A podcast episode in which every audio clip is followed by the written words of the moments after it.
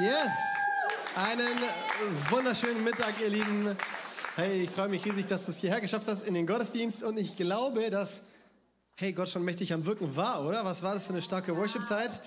Und dass Gott euch ganz viel vorbereitet hat. Und zwar nicht nur für uns hier, sondern auch in Gießen. Wir sind wieder live in Gießen und wir heißen die mal ganz herzlich willkommen mit einem Applaus, oder? Das ist so cool, dass wir gemeinsam unterwegs sein dürfen. Heute ist ja auch in der Wetterau, unser zweiter Community Sunday. Und ich freue mich immer, ich bin schon ganz gespannt, wenn die dann zurückschreiben in unseren Gruppen, wie es war und was passiert ist. Ich habe heute schon auf Social Media gesehen, dass da so zwei Minions verkleidet durch die Wetterau laufen. Das ist sehr cool. Ähm, herrlich. Revise, so heißt diese neue Themenreihe. Und Lena hat schon gesagt, Revive bedeutet beleben. Und wisst ihr, es gibt auf dieser Welt keinen besseren Reviver als den Heiligen Geist. Ich bin so dankbar für den Heiligen Geist in meinem Leben. Wisst ihr, als, als Jesus gekreuzigt wurde, auferstanden ist von den Toten, bevor er zurück zum Vater ging, spricht er mit seinen Jüngern und er sagt ihnen etwas. Er sagt ihnen, Jungs, Mädels, aufgepasst, es ist gut, dass ich gehe. Und die Jünger denken sich, nein, zum ersten Mal haben wir Jesus beim Lügen erwischt. Ja, ist nicht korrekt. Und ich kann mir vorstellen, wie so dieser Oberstreber, der Petrus, ne, wie er so sich an seine Beine wirft und sagt, geh nicht, bleib hier. Und Jesus sagt, doch, doch, es ist gut, dass ich gehe, denn wenn ich nicht gehen würde, dann würde der Tröster, der Geist Gottes, die Verheißung des Vaters, die würde nicht kommen. Aber ich gehe und er wird mich vertreten. Er, die Gegenwart Gottes in Person, wird bei euch sein alle Tage bis ans Ende der Welt. Und vielleicht dachtest du dir schon mal, hey, so schade, dass ich nicht zur Zeit Jesu lebe, dass ich nicht irgendwie live one-on-one -on -one mit Jesus unterwegs sein darf. Jesus würde sagen, ist nicht schade, der Geist Gottes ist da, okay? Er würde sagen, hey, es, es, es, es gibt diesen, diesen, dieses Versprechen des Vaters, dass er, der Geist Gottes, nicht nur irgendwo bei dir ist, sondern das ist die Verheißung Gottes, dass er in dir lebt und dass er dich von innen nach außen verändert, dass er etwas in deinem Leben tut und dass er etwas durch dein Leben tut. Und die Spezialität des Heiligen Geistes ist es, neu zu beleben. Neues, neues Leben in dich hineinzubringen und Todes lebendig zu machen. Wisst ihr, im Römerbrief heißt es an einer Stelle, denn derselbe Geist, dieselbe Kraft, die Christus aus dem Grab herausgerissen hat, also die Jesus von den Toten auferstehen hat lassen, die lebt jetzt in uns. Und ich will heute in dir ein neues Bewusstsein für diese Realität wecken, dass der Geist Gottes in dir lebt. Und diese Predigt kriegt folgenden Titel, das himmlische Dream Team. Das himmlische Dream Team. Wisst ihr, ich hatte die Tage ein äh, dra dramatisches, ein traumatisierendes Erlebnis. Ja, mein MacBook ist gestorben. Mit der Reaktion habe ich gehofft, ja. Mensch, das war eine heiße Kiste, Leute. Ich war gerade am, ich war am Predigtschreiben, ja. Ich war gesalbt am Tippen, so eine Hand im Gebet, eine Hand auf der Tastatur und mit einem Mal, ohne Soundeffekt, aber tot. Und dann Kabel reingesteckt und, und, und neues Kabel geholt und neue Steckdose und alles versucht. Der Akku ist tot. Der Akku ist tot. So, ne, ich als, als so, sorry dafür, aber als, als, als äh, Rich Kid, ne? vielleicht denkst du, okay, wie reich ist mein Pastor? Wir sind alle Rich Kids in Deutschland. Ähm, als Rich Kid, der ein MacBook hat, das ist ja schon mal ein Zeichen dafür, dass man Rich Kid ist, oder? Dass man ein MacBook hat. Versteht ihr mich ein bisschen? Ich fange an zu klagen und sage, ich armer Mensch, warum gibt es so viel Leid auf dieser Welt? Warum trifft es mich? Ja, und nicht Lena und so. Und du gleich, fällst gleich in so, in so, so Anklagemodus und, und da musst du ja immer bewerten, ne? wieso ist das jetzt passiert, oder? Und du, du grübelst drüber nach. Und jetzt, jetzt gibt es natürlich im Raum hier anständige Charismatiker, ich zähle auf euch, die sagen, ist doch ganz klar, Chrissy, das war ein Angriff des Feindes. Der wollte, der hat gesagt, die Predigt ist so gut, die darf auf keinen Fall raus in die Welt, deswegen brrsch, Laptop tot, damit er das nicht predigen kann, oder? Wer ist der Meinung, das war der Grund? Okay, zu wenige, ja, danke, ein paar Leute. So, und dann gibt es ein paar Menschen, die sind weniger Charismatiker und mehr Microsoft-User. Und die sagen, von wegen Angriff des Teufels, mein Lieber, das war die Barmherzigkeit Gottes. Das war eine Gebetserhörung, weil du, weil du sonntags immer betest, das Vater unser, erlöse uns von dem Bösen. Deswegen ist dein MacBook gestorben. Du darfst selber entscheiden, zu welcher Parteiung du gehörst. Aber ich habe auf jeden Fall eins gemerkt. Der Akku ist tot. Ja, der ist nicht leer, der ist tot. Es hilft nicht einfach Steckdose ranzuschmeißen, sondern da brauchst du eine Wiederbelebung. Und ich weiß nicht, ob du heute an diesem Punkt bist, aber ich, ich, ich bin überzeugt davon, dass die ein oder andere Person in diesem Raum sitzt, die wirklich eine Wiederbelebung Gottes braucht. Manche von uns, wir sind so tot, wir merken das. Und manche von uns, wir sind tot, ohne dass wir es merken. Wir haben uns so sehr daran gewöhnt, geistlich tot zu sein. Wir haben uns so sehr daran gewöhnt, in dieser Belanglosigkeit des Lebens unterwegs zu sein, dass wir gar nicht mehr wissen, wie es riecht, lebendig zu sein. Und ich glaube, dafür haben wir gebetet, dass heute Morgen der Geist Gottes dich lebendig macht, ein ganz neues Leben dich reinbringt. Nach dem ersten Gottesdienst ist eine Frau auf mich zugekommen und hat gesagt, Christi, ich kam hier rein, ich war so mit Sorgen beladen, ich war so schwer im Leben unterwegs und dieser Gottesdienst hat alles verändert. Ich gehe mit so erhobenem Haupt, ich gehe mit so viel Mut und Freude hier raus. Danke für den Gottesdienst. Das kann deine Story sein, okay? Das himmlische Dream Team und um zu entdecken, was es denn mit dem himmlischen Dream Team auf sich hat, schlagen wir die Bibel auf in 1. Mose, Kapitel 1, Vers 1 bis 3, ganz am Anfang. So viel Weisheit steckt in den ersten Versen der Bibel, ihr Lieben. Da heißt es, am Anfang schuf Gott Himmel und Erde. Punkt. Ich mache hier einen ganz kleinen Exkurs. Nicht so lang wie im ersten Gottesdienst, das war zu lang. Aber wir glauben, dass Gott der Schöpfer von Himmel und Erde ist. Durch sein Wort hat er diese Welt geschaffen. Und ich will dir das zusprechen, du bist nicht das Ergebnis irgendeiner Laune der Natur. Klammer auf, welche Natur eigentlich? Also weißt du, ich meine, wer, wer, wer, du bist kein Produkt des Zufalls, du bist kein Unfall oder kein Beifall, du bist eine Idee Gottes, du bist ein Plan Gottes. Und ganz egal, wie krumm du vielleicht ins Leben gerufen wurdest, was für Umwege da schon von Anfang an mit einprogrammiert war. Ich weiß es nicht, ob du den Traumstart ins Leben hattest oder ob du den Wrackstart ins Leben hattest. Aber ich möchte dir sagen, Gott ist mit deinem Leben noch nicht am Ende. Er ist, er ist heiß daran interessiert, sein Leben in die Bestimmung hineinzuführen, die er für dich vorbereitet hat. Und das ist, dass dein Leben ein Leben zur Ehre Gottes wird, das von der Gegenwart Gottes strahlt. Ja? Deswegen, hey, sei mit Jesus unterwegs, verträum dein Leben an. Er hat etwas Geniales für dich vor. Am Anfang schuf Gott Himmel und Erde. Und die Erde war wüst und leer und, und jetzt sagen wir das mal gemeinsam, Finsternis, was ein Wort. Finsternis lag auf der Tiefe und der Geist Gottes schwebte über dem Wasser. Und Gott sprach, es werde Licht und es wurde Licht. Hammer. Wisst ihr, wenn ich diesen Text lese, wisst ihr, was ich denke? Ich denke an den Mai. Ich denke an den Frühling. Ich, ich beschreibe das mal als den Frühlingseffekt, was hier beschrieben wird. Okay, Finsternis lag über der Tiefe. Das ist, das ist Dezember, oder? Das ist Januar. Ich meine, Dezember ist ja noch cool, weil du hast Weihnachten, du freust dich auf Weihnachten. Aber was Gott sich dabei gedacht hat, dass Januar, Februar und März auch noch so absolut Boah, das weiß ich nicht. Ne? Das, ist, das frage ich ihm im Himmel. Ich, ich bin Typ Winterdepression. Ja? So diese Januar, Februar Monate, die überlebe ich mit Haar. Äh, so. Und dann kommt der April und die Sonne bricht durch. Und so langsam fängt an, die Welt um sich herum wieder. Wisst ihr, wovon ich rede? Meine kleine Tochter hat so eine, hat so eine Tony-Box geschenkt bekommen. Ja? Zu, meinem, zu meinem Leid hat sie eine Tony-Box geschenkt bekommen. Und dann lässt sie da so Songs laufen. Und einer geht Januar, Februar, März, April. Die Jahresuhr steht niemals still.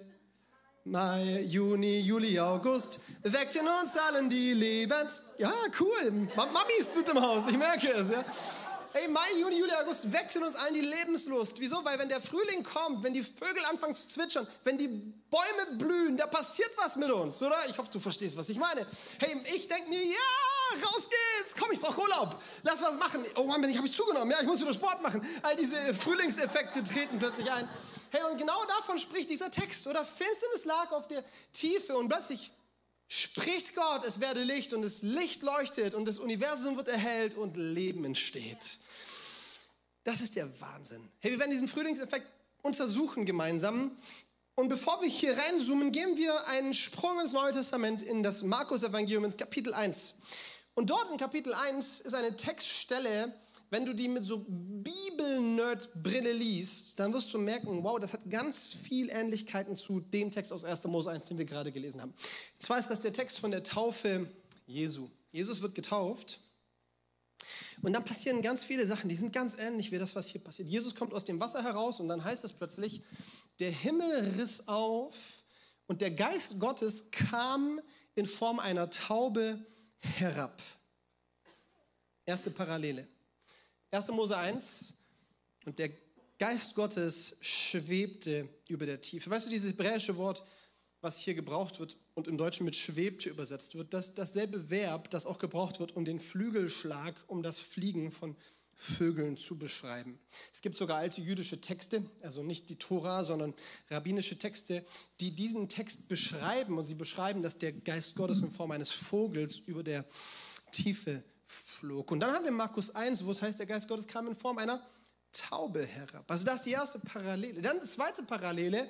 Im Alten Testament heißt es plötzlich, und Gott sprach, es werde Licht. Und im Neuen Testament in Markus 1, wo der Geist Gottes herabkommt, heißt es plötzlich, und es geschah eine Stimme vom Himmel. Also Gott redet in beiden Momenten. Und in diesem Neuen Testament, im Markus, spricht Gott über seinen Sohn Jesus und sagt, dies ist mein geliebter Sohn, an dem ich wohlgefallen habe. Es sind nicht nur diese äußerlichen Umstände, die hier ähnlich sind, sondern das, was passiert, ist in beiden Fällen eine Korrelation. Im Alten Testament lesen wir nämlich von der Schöpfung, von der Erstschöpfung. Gott ruft die Welt, das Leben in Existenz hinein. Und im Neuen Testament zur Taufe Jesu lesen wir von der Neuschöpfung. Das, was Gott in uns durch die Taufe vollzieht, nämlich dass wir zu einem neuen Menschen werden. Wir gebrauchen da diesen Begriff Wiedergeburt als Christen. Weißt du, weil wir glauben, und das ist, das ist, was die Bibel lehrt, dass Christen nicht Menschen sind, die sich anders verhalten, sondern Christen sind Menschen, die eine völlig neue Identität bekommen haben, die ein völlig neuer Mensch geworden sind, eine neue Kreation, eine neue Schöpfung. So wie Gott damals das Leben geschaffen hat und wie Gott Leben erzeugt im biologischen Sinne, so kommt durch die Wiedergeburt, durch den Heiligen Geist eine neue Schöpfung in uns zum Vorschein.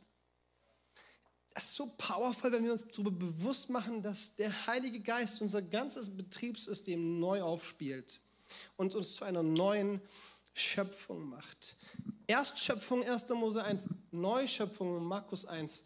Wie geschieht denn dieser Schöpfungsakt, dieser Revive-Akt? In beiden Fällen ist das himmlische Dream Team am Werk der Geist Gottes das Wort Gottes. Da, da, da, da, Predigt ist vorbei. Noch nicht ganz, okay? Aber da ist die Auflösung. Der Geist Gottes und Gottes Wort sind durch die ganze Bibel hindurch ein Dream Team, eine Mordskombo, ja, ein Double Trouble. Ähm, äh, ähm, ich weiß nicht, was für Begriffe du noch hast, ja, die irgendwo einfach wirklich den Willen Gottes in Existenz hineinrufen. Der Geist Gottes er liebt es, mit dem Wort Gottes zusammenzuarbeiten, um Gottes Realität in deine Realität hineinzubringen. Weißt du, Gottes Wort schafft Leben. Es gibt nichts auf dieser Welt, was so viel Schöpfungskraft hat wie Gottes Wort. Gottes Wort will dich lebendig machen und Gottes Geist will Gottes Wort in dir lebendig machen, damit es dich lebendig machen kann. Hey, und diesen Teamwork von Gottes Geist und dem Heiligen Geist, das wollen wir uns anschauen. Und dafür habe ich dir drei knackige Punkte mitgebracht über diesen Text aus 1. Mose 1. Und die schauen wir uns gemeinsam an. Erster Punkt, Qualität statt Quantität. Gott spricht ins Nichts hinein und er spricht drei Worte. Es werde Licht. Ich liebe es, wenn Leute mitsprechen. Das ist cool. Ja? Ähm, es werde Licht. Ich weiß nicht, ob du so Menschen kennst, die reden die reden so viel, ja, während sie reden, denkst du dir, wann hört er endlich auf damit? Ich kenne jemanden, der ist Pastor in der Ecclesia Family, der ist extrem gut darin, also ich rede von mir selber, ne? merkt ihr schon hier. Äh, der, der predigt immer, obwohl so eine Uhr hier runterläuft, 30 Minuten, predigt er immer 50 Minuten und äh, würde immer noch weitermachen, wenn er nicht die Techniker hinten sehen würde, die am Einschlafen sind. Spaß. Aber es, es, es gibt so Menschen, die meinen, sie müssten irgendwie, oder das ist auch überhaupt so eine Denke, desto argumentationsgewaltiger du auftrittst, desto reicher deine Vokabeln sind, desto mehr Impact hast du. Ich habe Abi gemacht, möchtest du nicht denken, aber ich habe Abi gemacht. Und vor dem mündlichen Abi ähm, bin ich da angetreten, so zu diesem Raum, wo dann mein Englischlehrer drin saß. Und da saß so ein Mädel, die war nach mir dran, aber vor mir dort. Ähm, und, und, sie war so ein bisschen am Bibbern. Ne? Und ich sag so, hey, komm, alles cool, nicht so wild. So, ich bin gar nicht vorbereitet, ich krieg's gar nicht hin. Und ich meinte, das wird schon. Und sie meinte, ja, ich habe ja auch eine Strategie. Ich sag, okay, was ist deine Strategie? Ich sag, meine Strategie ist folgendes. Wer nicht durch Qualität überzeugen kann, muss durch Quantität verwirren. Sie wollte einfach reingehen und so lange reden, bis der Lehrer nicht mehr wusste, welche Note er geben soll. Und dann Weißt du, Gott, Gott funktioniert anders. Gott hat nicht vor, dich durch Quantität zu verwirren. Gott braucht nicht viele Worte. Das Außergewöhnliche, wenn Gott spricht, liegt nicht in seiner Quantität, sondern in der Qualität seiner Worte. Er spricht und er hat Autorität. Was er spricht, das geschieht. Schon mal drei Worte. Es werde Licht. Und ein ganzes Sonnensystem wird erleuchtet. Drei Worte. Lazarus, komm heraus. Und ein Toter wird lebendig. Drei Worte. Es ist vollbracht. Und eine ganze Menschheit findet Frieden und Versöhnung mit dem Vater. Es liegt so viel Kraft und Autorität in dem Reden Gottes. Und wisst ihr, das macht mich total glücklich. Ich will dich auch an der Stelle entspannen. Und diese Message, die geht jetzt nicht an alle. Für manche Ohren ist die sogar gefährlich, aber für manche heilsam. Okay, entscheide selber, welches Paar Ohren du jetzt bist. Manche von uns, wir sind Prophetie-Junkies, so nenne ich uns jetzt mal, okay? Wir meinen, dass wir vor jedem Mittagessen ein neues Reden Gottes darüber brauchen, für welchen Döner wir uns jetzt entscheiden sollen. Und dann rennen wir von Conference zu Conference und von Preacher zu Preacher und von Message zu Message und von Worship-Zeit zu Worship-Zeit, immer auf der Jagd nach dem Reden Gottes, weil wir denken, ich brauche was Neues, ich brauche mehr, ich brauche irgendwie die nächste Spritze. Ja? Wisst ihr, versteht mich nicht falsch. Ich will gerade das Gegenteil mit uns als Kirche machen. Ich will uns einen Hunger für den Geist Gottes in uns wecken. Ich, ich, ich hoffe, dass wir, ich hoffe, dass wir ein Stück der Prophetie-Junkies werden. Ja? Ich hoffe, dass wir einen Hunger danach kriegen, dass der Geist Gottes prophetisch redet. Ihr Lieben, kleiner Exkurs, 1. Korinther 14, da schreibt Paulus, Leute, strebt nach der Liebe. Alle, auch die Evangelikalen schreien, Amen. Aber weißt du, was danach steht? Streckt euch aus, trachtet, aber genauso nach den Gaben des Heiligen Geistes. Weniger Menschen schreien Amen. Und dann heißt es vor allem, richtig vor allem aber, danach, dass ihr weissagt. Den kennt irgendwie niemand auswendig, den Teil des Verses, ne, das Ende. Hey, ich will dir Mut machen, lass uns eine Kirche sein, die sich danach ausstreckt, in Liebe zu leben und in den Gaben des Heiligen Geistes zu leben und vor allem, dass Prophetie hier richtig zu Hause ist. Ich träume von einer prophetischen Kultur in der Gemeinde, dass wir wirklich miteinander da reinwachsen und dass, wir haben so einzelne starke prophetische Dienste in der Church. Wow, das ist der Wahnsinn. Letzt, vor zwei Wochen Sonntag kommt meine Frau weinend nach dem Gottesdienst auf mich zu. Ich denke mir, was ist jetzt passiert? Und er sagt, hey Janina, alles okay? Sagt sie, ja, ja, ganz entspannt. Ich war nur beim Gebetsteam und ganz und hat in mein Leben reingeweissagt und da war so viel Kraft drin und es sind Freudentränen und so weiter und so fort. Ja? Das hat Power, wenn prophetisch gedient wird. Ich will dir nicht sagen, dass Prophetie nicht wertvoll ist. Im Gegenteil, es ist super wertvoll. Aber du brauchst nicht jeden Tag ein neues Reden Gottes, sondern du darfst, du darfst lernen, Gottes Reden für dein Leben in Anspruch zu nehmen und wirklich darauf zu bauen und damit zu leben. Es gibt Reden Gottes in meinem Leben, die sind fünf Jahre alt, zehn Jahre alt. Es gibt Reden Gottes, die sind 24 Jahre alt. Wirklich, ich habe als Erstklässler ein Reden Gottes bekommen von einer Prophetin. Das habe ich mir aufgeschrieben, nicht nur auf dem Blatt Papier, sondern in meinem Kopf und in meinem Herzen. Das sitzt so tief. Jede Woche baue ich Glauben auf diesen prophetischen Reden auf. Jede Woche mache ich mir das bewusst und ich merke, wie mein ganzes Leben, auch gerade mein Dienst als Pastor, von diesem prophetischen Wort getragen wird und bekräftigt wird. Ich möchte dir Mut machen, wenn Gott, wenn du dich fragst, hey, was, was redet denn Gott, was redet denn Gott? Erste Frage ist, was hat Gott denn schon geredet? Wo war denn schon prophetische Bestätigung da? Wo hat er durch sein Wort, durch die Bibel in dein Leben hineingesprochen? Gott braucht nicht immer viel Quantität. Sein Wort hat Qualität. Er will dich nicht überreden, er will dich nicht zutexten, er will nicht über dich hinwegreden, er will dich nicht bereden, zerreden oder verreden. Er will zur richtigen Zeit in dein Leben hineinreden und dann entsteht Leben. Wieso? Weil dieses qualitativ hochwertige Reden Gottes durch den Geist Gottes in deinem Leben lebendig wird. Weißt du, es ist nicht immer nur die Antwort, so viel wie möglich Bibel zu lesen.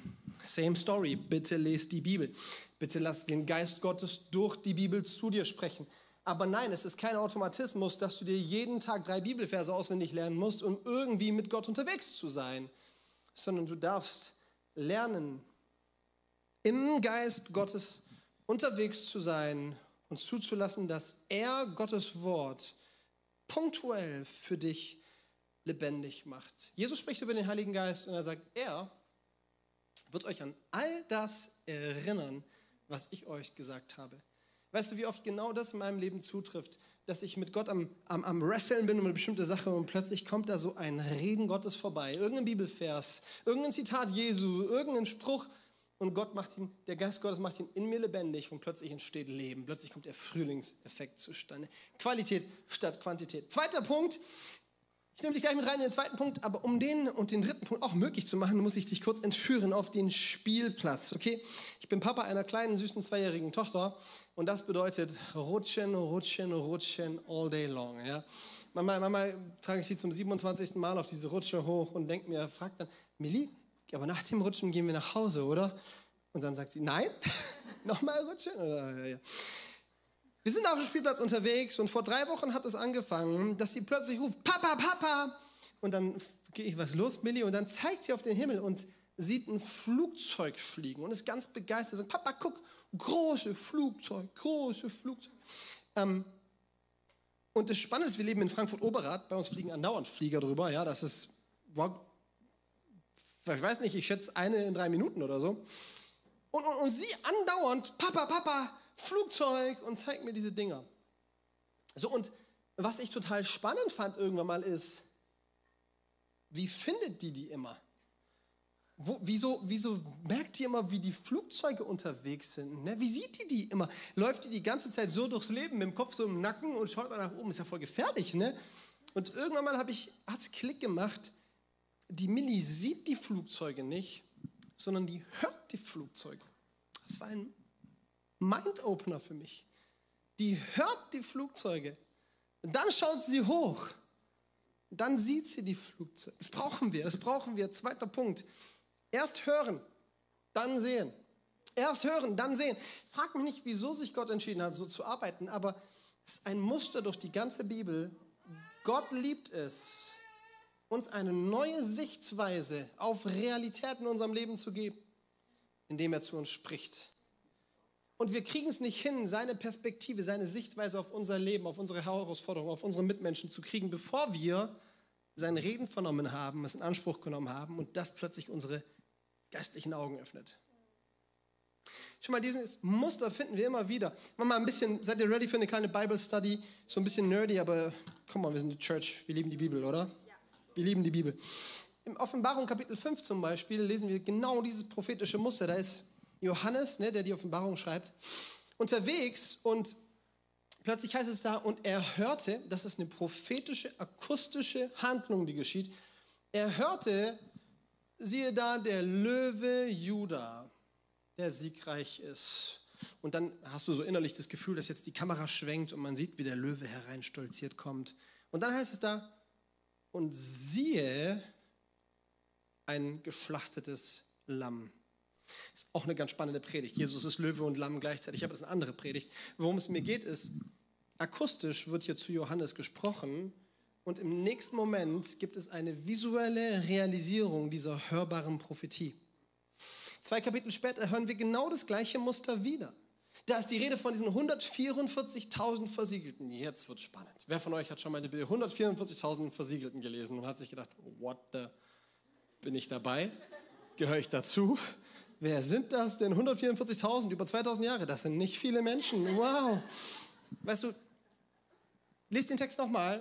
Da heißt es, und ich hörte, das ist wieder eine prophetische, akustische Dimension. Ich hörte 144.000 Versiegelte. Und dann nächster Vers, und siehe, ich sah eine visuelle Realität dieser akustischen Prophetie eine unzählbare Schar von Menschen aus allen Nationen und Zeitaltern. Hier wird genau dieses Muster wieder aufgegriffen, eine akustische Prophetie und im nächsten Moment werden geistliche Augen geöffnet und er sieht die visuelle Realisierung dieser Prophetie.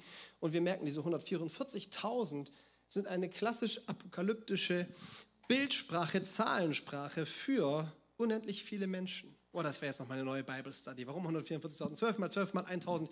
Vergiss es. Okay, ist eine andere Predigt.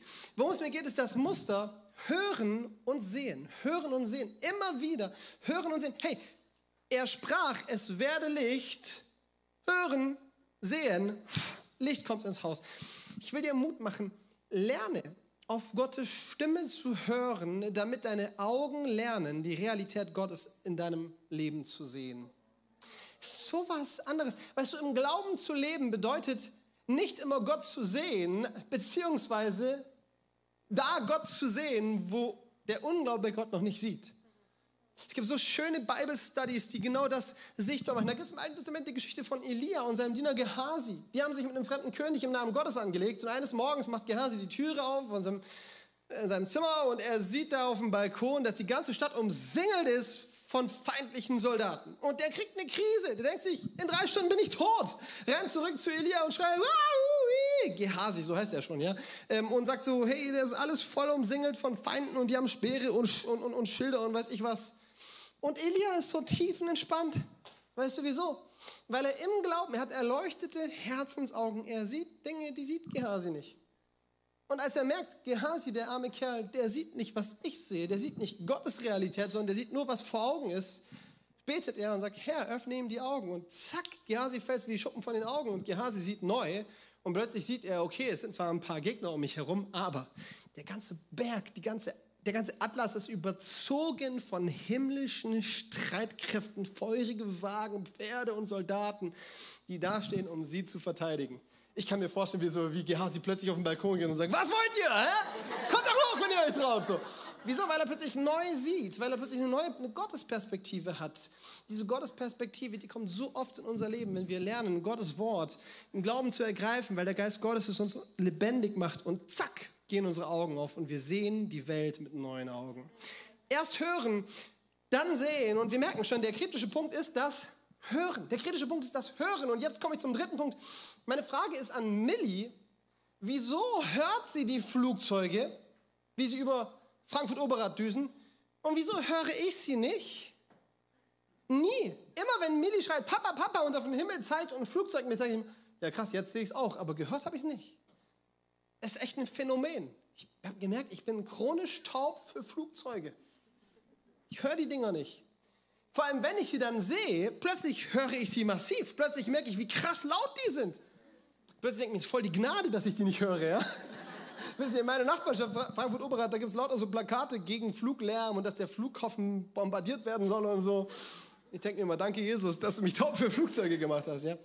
Und ich habe mir, das, das hat noch einen Predigtpunkt mir gedacht, woran liegt es, dass ich das nicht höre? Ja? Und ich will dir diese Frage stellen. Vielleicht, vielleicht liegt es daran, dass ich diesen Flugzeugsound schon so sehr verinnerlicht habe und er so natürlich für mich geworden ist, er so familiär für mich geworden ist, dass ich verlernt habe, ihn wirklich wahrzunehmen. So ganz nach dem Muster, ich sehe vor lauter Bäumen den Wald nicht mehr. Weißt du was, ich glaube, das ist ein Grund, warum viele Christen die Stimme Gottes im Alltag nicht hören. Weil sie so familiär mit dem ganzen Reden Gottes geworden sind, dass sie es schlichtweg nicht mehr als Reden Gottes wahrnehmen. Du liest deine Bibel und du liest sie als Pflichtlektüre, als Routine. Vielleicht liest du deine Bibel, okay, ich befürchte, naja, andere Sache. Du kommst in den Gottesdienst und du hörst eine Predigt und du hast die Worship-Zeit und du hörst prophetische Eindrücke und das ist so Standard, das ist so normalisiert, dass du gar nicht mehr merkst, hey, Gott will eigentlich zu mir reden. Stell dir mal vor, du würdest jeden Gottesdienst, erster Mittwoch, Sonntag, sonst was, Kleingruppe, sitzen mit der entschlossenen Auf, Aufmerksamkeit von, hey, vielleicht will Gott hier zu mir reden. Dein Pastor wäre so glücklich. Darum geht es nicht. Ich glaube, es würde etwas mit uns tun. Nimm Gottes Reden nicht für selbstverständlich. Rechne damit, weil er ja gerne redet. Meine Schafe hören meine Stimme. Aber lass nicht zu, dass du so familiär mit Gottes reden wirst, dass es wie so an dir abperlt. Das könnte ein Grund sein. Vielleicht ist ein anderer Grund, und den finde ich ja vielleicht sogar noch spannender, der, weshalb ich keine Flugzeuge höre, dass ich so zugespammt bin so umzingelt bin von allen möglichen Geräuschkulissen, von allen möglichen Störgeräuschen, von allen möglichen Stimmen und Meinungen und Sorgen und Gedanken, dass in diesem ganzen Salat an Sound, Soundsalat, dieses Flugzeug gar nicht durchdringt und ich es gar nicht wahrnehmen kann.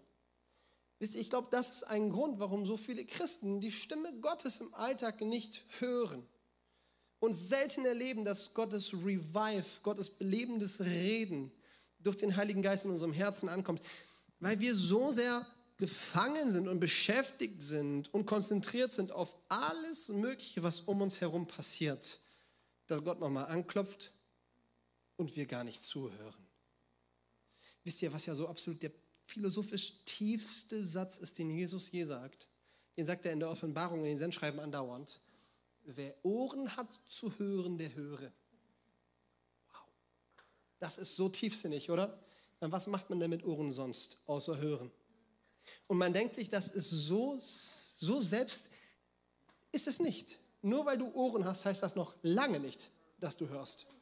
Nur weil Gott tendenziell zu dir reden will und du das vielleicht sogar glaubst oder weißt, heißt es noch lange nicht, dass du zuhörst. Deswegen heißt der dritte Punkt nicht überhören, sondern hinhören, aktiv hinhören. Die Stimme, auf die du hörst, entscheidet über die Realität, die du erlebst. Promise.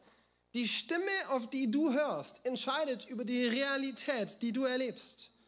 Auf welche Stimme hörst du im Alltag? Mit was beschallst du deine Gedanken? Mit was taufst du dein Herz täglich? Bei allen Netflix, bei allen Social Media, bei allen Nachrichten, bei deinem Handy, bei all dem Musik, bei all den Sorgen, bei all den Baustellen, bei all dem U-Bahn-Fahren, bei all dem Hupen, wow, bei all dem, was um dich herum passiert. Bist du eigentlich sensibel auf das Reden Gottes oder ist er irgendwo eine von vielen Soundquellen und du nimmst sie einfach nicht wahr? So, ich hoffe, ich kriege das mit folgendem Bild ein bisschen beschrieben. Ich habe zu Geburtstag was richtig Hübsches geschenkt bekommen von dir.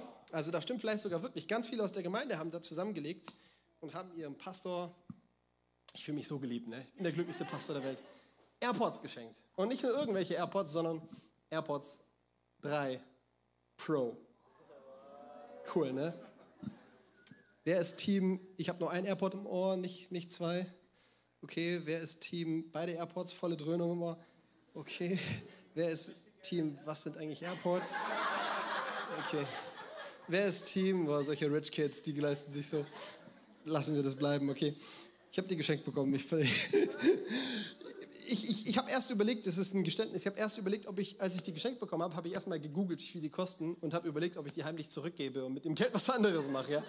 Und dann dachte ich mir so, was ist ein Geschenk, kann ich eigentlich nicht machen. Und heute bin ich so froh, dass ich die behalten habe. Wieso? Weil die können so geniale Sachen, das ist jetzt Schleichwerbung, ja. Dass, dass diese Pro Edition, die kann wirklich, die ist der Wahnsinn. Ich habe mein Handy jetzt gerade nicht da. Ist auch nicht so wild, es geht nur um den Vorzeigeeffekt. Die haben verschiedene Sound-Modi, okay? Und einer davon zum Beispiel heißt Noise Cancelling oder Geräuschunterdrückung. Und das ist schon echt der Wahnsinn. Das ist ultra, ultra cool. Du machst es an und dann spürst du und hörst du das, wie so. Und plötzlich nimmst du nichts mehr wahr.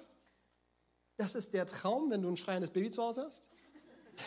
Das ist ultra cool, wenn du ähm, im Auto, im Straßenverkehr unterwegs bist. Nein, Spaß, genau da gehört es nicht hin. Ja? Aber ich würde jetzt lügen, wenn ich sagen würde, ich wurde noch nie von einem äh, Auto hinter mir angehupt, weil ich so als Fußgängerzone bei uns dann Oberrad über die Straße laufe und nicht merke, dass ein Auto herangefahren kommt. Ja? Und zwar kein E-Auto, es war ein normales Auto. Naja, however, dieser, dieser Geräuschunterdrückmodus ist ziemlich krass. Und wisst ihr, was ich spannend finde? So, so in der Vorbereitung der Predigt sind diese beiden Bilder mir deutlich geworden. Ich glaube, dass das manchmal ähm, ein richtig guter Trick des Teufels für unser Leben ist. Vielleicht denkst du dir, wieso redet er heute so viel über den Teufel? Ne? Ähm, ich will, dass du Folgendes verstehst. Der Teufel ist eine reale Person.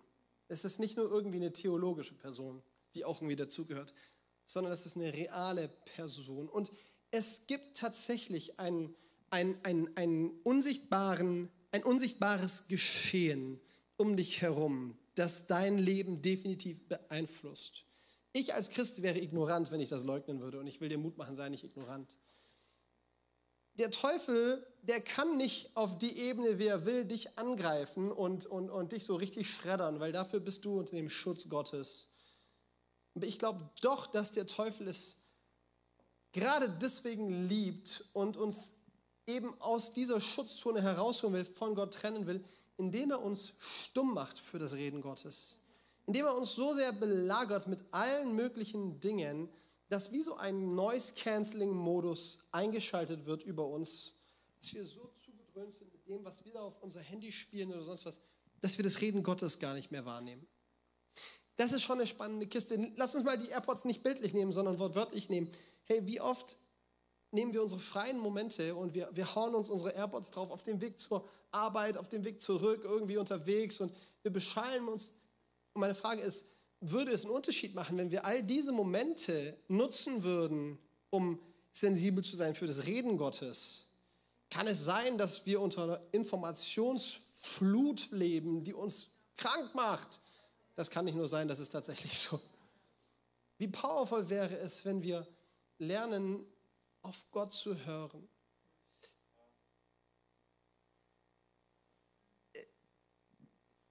Geh diesen Kampf in deinem Leben an. Mach es dir so schwer wie möglich, Gott zu überhören und so leicht wie möglich, Gott zu hören. Weißt du, der andere Modus, den ich auch einschalten kann, ist nicht der Noise Cancelling Modus, sondern ist der Transparenzmodus. Und den feiere ich ja komplett. Ist noch cooler. Ich glaube, das ist, was Gott mit unserem Leben machen will. Der Transparenzmodus, ich bin erstaunt, wie smart diese Dinger sind. Das macht mir ein bisschen Angst. Der kriegt Folgendes hin. Der nimmt die Umwelt auch wahr, aber er löscht sie nicht aus, sondern über Mikrofone am AirPod rekonstruiert er die Umweltgeräusche und gibt sie dir neu in dein Ohr, aber gefiltert. Störgeräusche, die du nicht wahrnehmen sollst und willst, wie zum Beispiel eine fette Hilti-Bohrmaschine, die im Straßenverkehr neben dir eine Baustelle bearbeitet, die wird weggefadet. Aber ganz viel Umweltgeräusche, die du wahrnehmen sollst, wie zum Beispiel hupendes Auto oder wie zum Beispiel äh, Vögelgezwitscher oder vielleicht deine Ehefrau, die mit dir reden will, ja, die, die, die werden dir reinkonstruiert, die werden dir und du wirst nicht unsensibel und namp und taub für deine Umwelt, sondern im Gegenteil. Du wirst sensibel für deine Umwelt. Wisst ihr, ich glaube, genau das ist, was Gott machen will. Wenn wir mit Gott, mit dem Heiligen Geist als Person im Alltag unterwegs sind, dann glaube ich, hilft er uns dabei, all das loszuwerden, all diesen Soundsalat, den Ballast loszuwerden, der uns einfach nur runterdrückt und einfach nur mit Sorgen bewirft und einfach nur irgendwie unsere Gedanken gefangen nimmt, sodass wir Gott nicht mehr raushören. Und gleichzeitig macht er uns sensibel für die Mitmenschen, für die Situationen rund uns, um uns herum, weil, weil Gott dich nicht irgendwie rausholen will aus dem Alltagsleben. Manchmal denken wir Christen, die im Heiligen Geist unterwegs sind, die sind so in einer völlig anderen Welt unterwegs, im siebten Himmel und die schweben so über die Straßen und nehmen gar nicht was um sie herum passiert. Im Gegenteil, Gott will dich in diese Welt hineinsenden. Der Heilige Geist will dich sensibel machen für das, was um dich herum passiert, damit du die Welt durch Gottes Augen siehst, damit du sehen kannst, wo Not ist, in die du hineinsprechen kannst, wo Situationen aufpoppen, in denen der Geist Gottes Sachen für dich, Werke, schon mal in der Bibel heißt es, Gott hat Werke für uns vorbereitet, in denen wir wandeln sollen. Wie viele Werke gibt es, die Gott für uns im Alltag vorbereitet hat, dann gehen wir einfach vorbei, weil wir nicht sensibel sind für das Reden des Heiligen Geistes, für die Situation um uns herum. Ich liebe es, mit Menschen unterwegs zu sein, die sensibel sind für die Stimme Gottes. Ich habe da so einen Kumpel, mit dem ist es echt spaßig, unterwegs zu sein. Letztes Jahr bin ich wieder mit ihm geflogen und dann läufst du da in den Flughafen rein und so gehst in das Flugzeug rein und du bist auf dem Weg im Flieger zu deinem Platz. Man hat dort nur eine Mission, oder? One Job. Einfach zu deinem Platz gehen. Das ist das Einzige, was man im Flieger machen will, oder? Zu deinem Platz gehen und diesen Head Luggage oben verstauen. So, und diese Stewardess, die stehen da eigentlich nur zur Tarnung. Die sind nicht dafür, dass man sie anspricht und Gespräche führt. Zumindest nicht am Anfang, ja? Eigentlich sagt man nur Hallo und läuft an denen vorbei, oder? So, wir laufen an denen vorbei und plötzlich dreht mein Freund sich um, schaut die Person der Stewardess an und sagt, wow, du hast voll die Rückenschmerzen, oder? Und, und, und die Frau ist voll außer sich und sagt so, äh? Und er geht zu ihr hin, legt ihr die Hand auf, betet für sie, wir machen die Augen wieder auf, die ist Tränen überströmt und sagt, danke, was war das für ein Wahnsinnsmoment. Einfach weil er so sensibel ist für das, was um sie herum passiert und wie Gott da auch hineinwirken will. Ich möchte dir Mut machen, diesen Transparenzmodus des Heiligen Geistes im Alltag anzuschalten, bewusst hinzuhören, was will Gott in mein Leben hineinreden, wie will er hineinreden, wie will er mich lenken und führen und wie will er seine Realität in meine Realität hineinbringen durch den Geist Gottes. Hey, stell dir mal vor, ich glaube, es braucht nicht viel. Ich glaube, eigentlich ist es die Konsequenz eines committeden Lebens, das morgens aufsteht und folgenden Modus aufsetzt. Guten Morgen, Heiliger Geist. Danke, dass du in mir lebst. Danke, dass du da bist. Danke, dass du zu mir sprechen willst. Danke, dass du mich führst und begleitest. Danke, dass ich nicht alleine unterwegs bin. Danke, dass du Werke für mich vorbereitet hast. Werke, die dich verherrlichen. Werke, durch die Heilung und Rettung durch mich in diese Welt hineinkommen können. Und dann kommt das Dream Teams des Himmels und es fängt an, Dinge in uns lebendig zu machen, Reden Gottes in uns lebendig machen. Ich bin fast am Ende, ich will dich ermutigen, einfach mit einem kleinen Zeugnis habe schon so oft diesen Moment gehabt, dass ich das Reden Gottes wahrgenommen habe und dadurch Glaube entstanden ist, dadurch neue Sichtweisen reinkommt. Und ich, ich bin Gott so dankbar dafür, dass das Leben dieser Kirche in Frankfurt, in Gießen, in der Wetterau immer wieder begleitet ist von, von, von ganz wichtigen Schlüsselmomenten, in denen Gott hineingesprochen hat und was wirklich gemacht hat. Schau mal, es war im September 2018. Wir hatten ganz frisch entschlossen, vier Menschen, meine Frau, ich und meine beiden Cousinen Lena und Hanna, dass wir hier diese Gemeinde in Frankfurt gründen. Wir haben gerade ein paar Wochen zuvor, ich glaube drei Wochen zuvor, unseren Mietvertrag unterschrieben gehabt für die Wohnung im Gallos. Wir waren noch nicht mal wirklich eingezogen, so alles war noch irgendwie auf Remote, aber wir wussten, jetzt geht's los und wir haben uns Gedanken gemacht und ich habe mich gefragt, wie soll das was werden? Wie soll hier eine Kirche entstehen?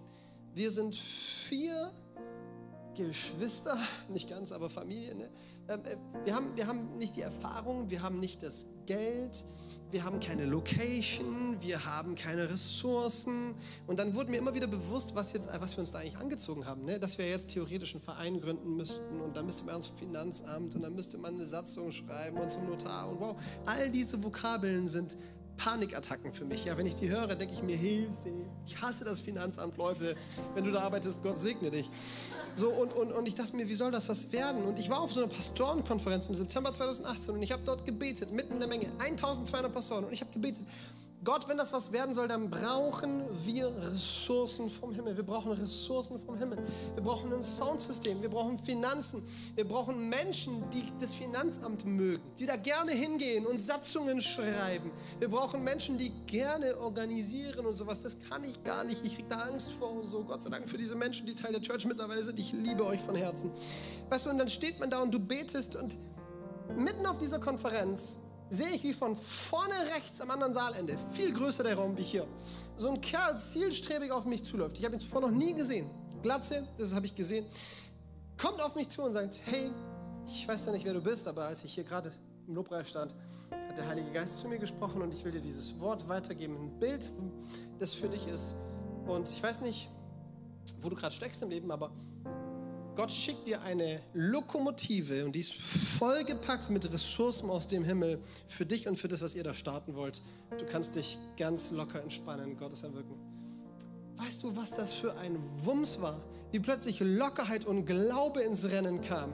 Und weißt du, auf derselben Konferenz noch, am Ende des Tages kam so ein Dude auf mich zu. Bitte fühl dich jetzt nicht verletzt, wenn du irgendwie der Beschreibung auch zupasst. Abokaro-Hemd, kurzärmlich. Weißt du, wie ich meine? Finanzamt Boy. Naja, ich, das sollte nicht diskriminierend sein, ja? Der Kerl, der, der, der, der kam auf mich zu und hat gesagt, Chrissy, ähm, ich habe ich hab total Lust, euch zu unterstützen und ey, ich, ich habe schon ein paar Mal so Satzungen geschrieben. Darf ich für euch so eine Satzung schreiben? Ne? Und ich dachte nur, die erste Lokomotive ist angekommen. Glory to God.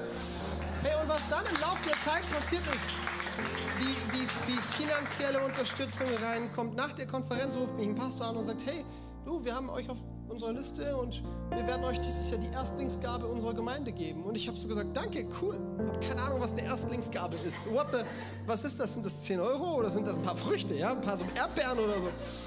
Am Ende des Tages schauen wir auf unser Gemeindekonto einen Tag später und da sind 15.000 Euro drauf.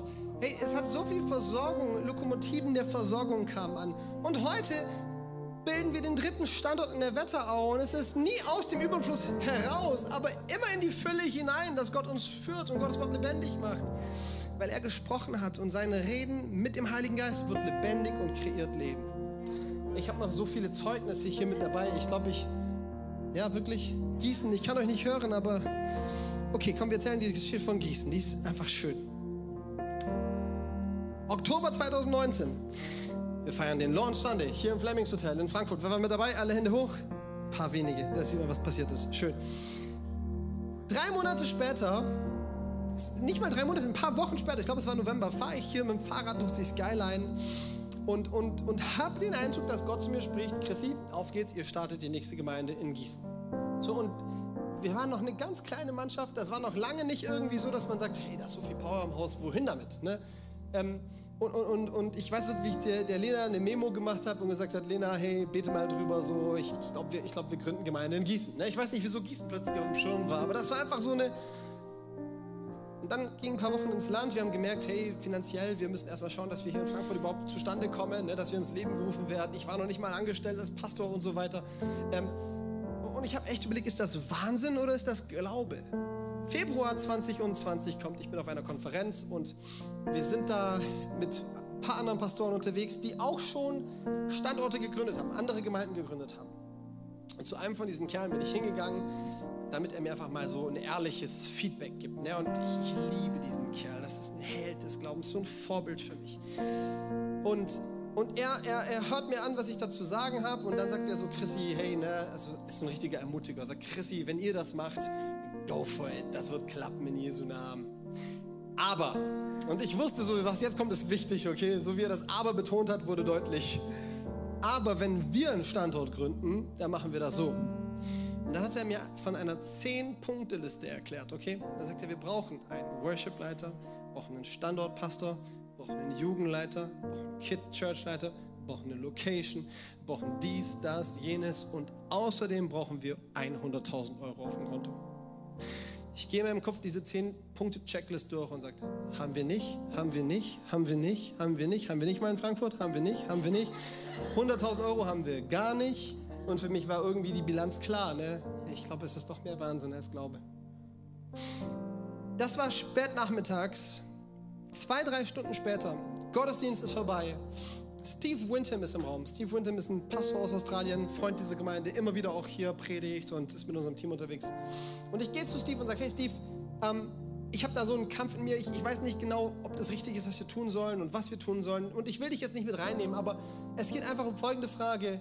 Gemeindegründung, ja oder nein? Bitte hör doch mal hin. Hör doch mal hin und schau, ob vielleicht Gott durch dich was zu reden hat.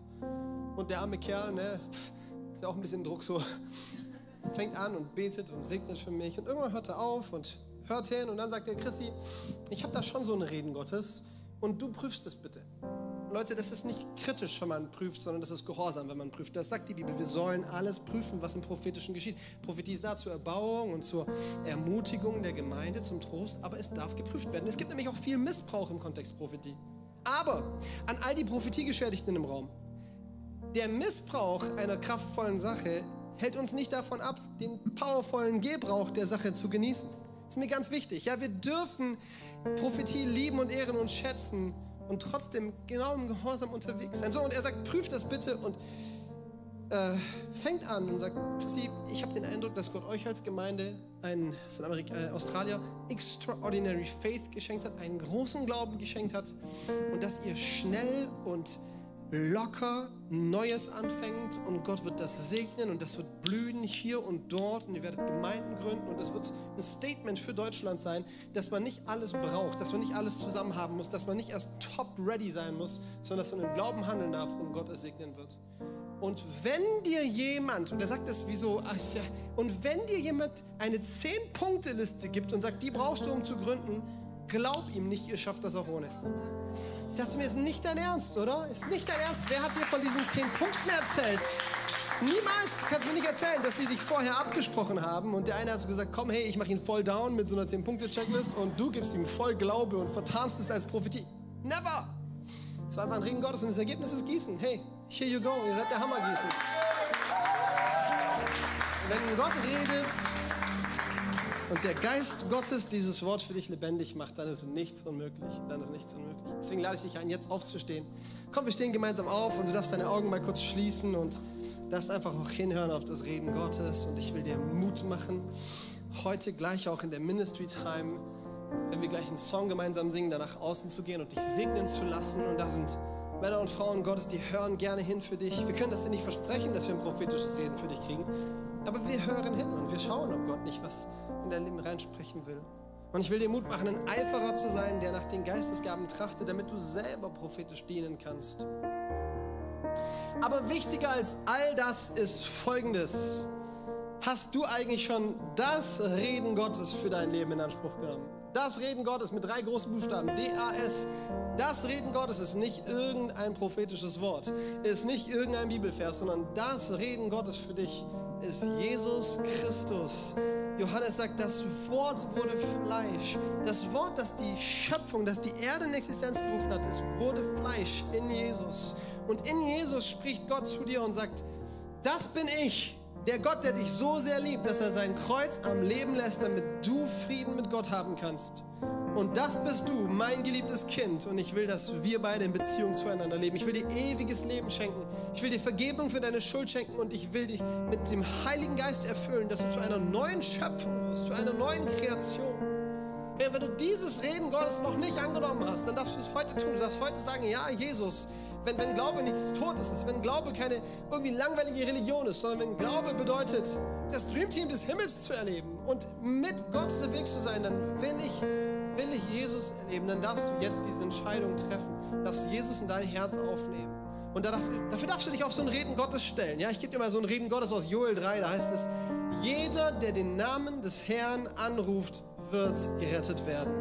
Jeder, der den Namen des Herrn anruft, Klammer auf, das ist Jesus, wird gerettet werden. Und jetzt darfst du diesen Namen Jesus anrufen. Das machen wir in einem gemeinsamen Gebet. Aber bevor ich dieses Gebet mit dir spreche, lade ich dich ein. Alle Augen geschlossen, auch in Gießen. Hebt euch jetzt deine Hand zum Himmel, wenn du Jesus dein Leben geben willst. Wenn du ihn einladen willst, in dein Herz zu kommen und äh, dich zu einer neuen Kreatur zu machen. Hammer, Gott sieht dich. Und Gott sieht auch dich, das ist der Wahnsinn. Und dich sieht er auch. Richtig cool. Hey, und in Gießen, ich kann euch nicht sehen, aber das gilt genauso für euch. Und dich sieht Gott auch. Großartig.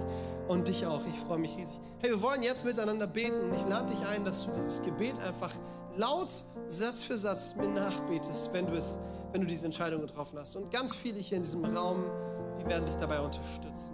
Komm, wir beten. Jesus Christus, heute treffe ich eine Entscheidung. Komm in mein Leben vergib mir meine Schuld. Erfüll mich mit deinem Heiligen Geist. Mach mich zu einem neuen Menschen. Ab heute folge ich dir nach. Ich vertraue dir und ich gehorche dir. Du bist mein Retter. Du bist mein Herr. Und gemeinsam sagen wir Amen. Amen, Amen, Amen. Komm, wir feiern mal diese Entscheidung.